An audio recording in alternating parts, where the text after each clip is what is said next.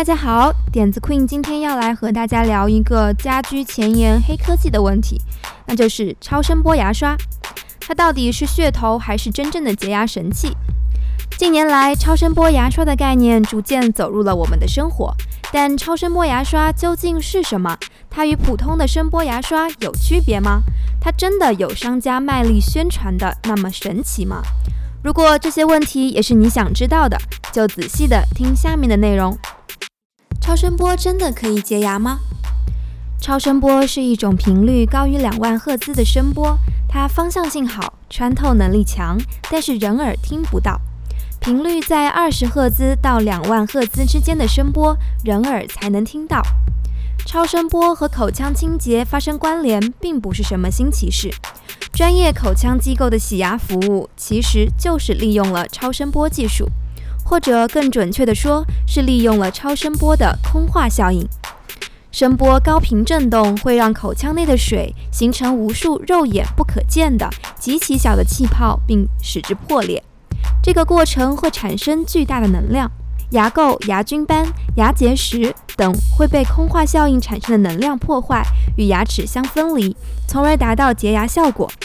因为这些小气泡可以深入到口腔内所有细微的角落，超声洁牙的清洁范围能覆盖到牙周的各个部位。真的有超声波牙刷吗？超声波牙刷是将超声洗牙的原理应用在了牙刷当中。它的内部有可以产生超声波的振动器。超声波牙刷并不是依靠刷头本身的振动产生超声波，而是由这个特殊的振动器来担负这个职能。牙刷工作时，利用超声波在牙周的空化效应来清除牙菌斑和不洁物。国内有真正的超声波牙刷吗？这个答案是否定的。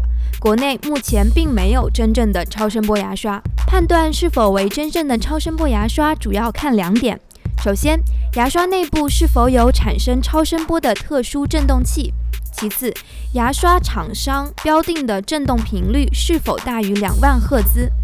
只是，牙刷内部是否有产生超声波的装置，恐怕只有拆机才能看到。而振动频率是每款电动牙刷都会明确标明的技术参数。所以最快捷、最有效的判断方法就是关注牙刷的振动频率啦。那么上面提到的牙刷振动频率大于两万赫兹是什么概念呢？就是每秒钟要振动两万次。再来看看那些被宣传为超声波牙刷的产品的技术参数，你会找到一个描述刷头振动频率的参数。然而这个参数并不一定是一秒钟的振动次数，很多其实是一分钟的振动次数。猛一看，真的大于两万次了。其实差的可太远，把标定的振频除以六十才是真正的频率。比如一把牙刷的标定振频为三万一千次每分钟，那么它刷头的振动频率其实只有五百一十七赫兹。目前做超声波牙刷相对比较成熟的品牌有美国的超净、德国的爱美格等等。但是在国内，无论线下线上都很难见到。大多被宣传为超声波牙刷的电动牙刷，都只是普通的声波牙刷。商家是否炒作了超声波牙刷的概念，从而给一款声波牙刷以不符合它价值的标价，就是我们在购买电动牙刷时需要甄别和判断的。超声波牙刷值得拥有吗？明白了，超声波在清洁牙齿这方面确实有非常成功的应用，也确实有超声波牙刷这种东西。你可能会想，即使暂时国内不方便买到，但是只要洁牙效果好，我可以想办法买来用啊。也并没有这么简单。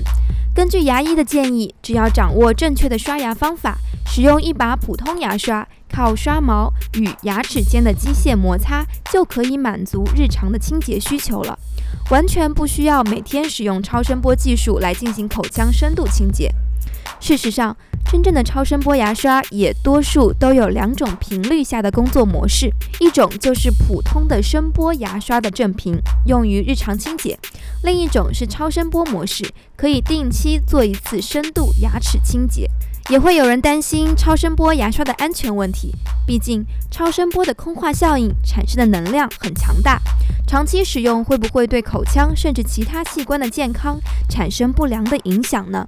关于这点，目前还没有定论。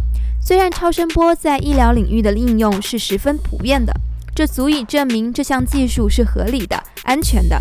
但无论是洗牙还是医学治疗，我们都不会很经常的遇到。偶尔一次的无害，不代表当超声波技术变成了每天两次的刷牙日常时，它依然安全。总之，对于超声波牙刷，在市场和相关医学论证还不成熟的当下，我们可以先抱着谨慎的态度去观望，而不必历经波折买来一把国内不常见到的牙刷，更不要被某些挂羊头卖狗肉的商家忽悠着，花不合理的价钱买了普通的声波牙刷。好了，今天的节目就到这里，下期我们接着聊。生活中遇到的任何问题，或对问题有任何神奇的解决方案，都可以提交到点趴网上，关注 idea 趴微信订阅号，让创意重新定义生活的可能。idea 趴。